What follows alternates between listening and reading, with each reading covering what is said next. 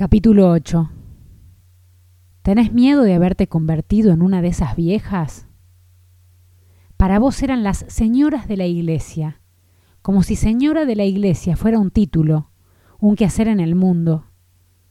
Estaban siempre para la limpieza, para confesarse, para retener al cura con cualquier motivo. Pensabas que vivían ahí, que dormirían entre los bancos, Cantaban el Ave María y cuando llegaban a los tonos agudos y desafinaban, vos mirabas qué cara ponían los demás para entender si lo que sentías era lástima o vergüenza. Tu madre te mandaba con ellas mientras hacía una diligencia. Diligencia. Sí, todo lo que te excluía era una diligencia. En la iglesia te cuidaban. Es un gusto, no molesta, déjela con confianza, decían. Vos te quedabas y te hacían limpiar con ellas. En general te tocaban los bronces. Los embadurnabas con una pasta opaca que te hacía picar la nariz. Después tenías que frotar hasta que se les fuera el verdor y cuando parecían de oro, fantaseabas que la iglesia se convertía en palacio, Cenicienta. Se entretuvo toda la tarde, decían las señoras de la iglesia, cuando tu mamá te iba a buscar. Ahí la enganchaban para que devolviera el favor.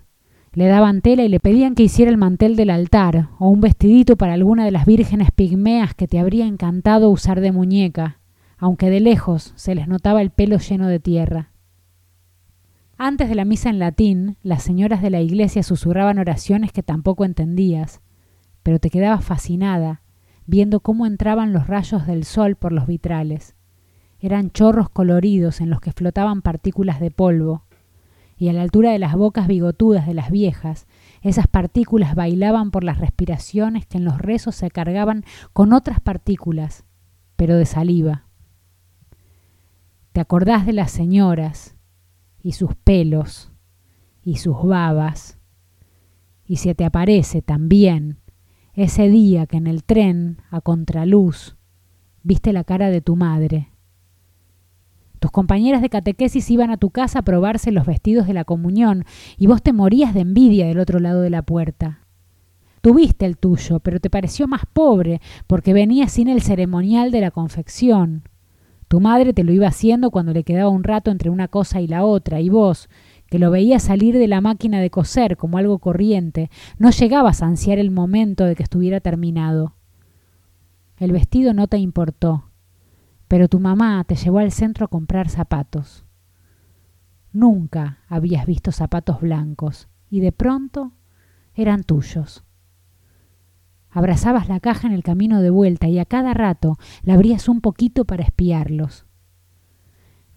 El sol del oeste, el del regreso a casa, entraba al vagón en chorros de partículas, como los de la iglesia, pero sin colores, Soplaste y el polvo se movió en el aire. Le quisiste contar a tu madre, entonces la miraste para hacerle alguna seña. Ella iba seria, con la cabeza hacia la ventanilla, envuelta en toda esa luz atardecida. Fue cuando le descubriste algo muy distinto de los bigotes de las señoras de la iglesia, una ínfima pelusa dorada que sólo podía verse a contraluz, le cubría íntegra la piel y se la hacía tersa, joven.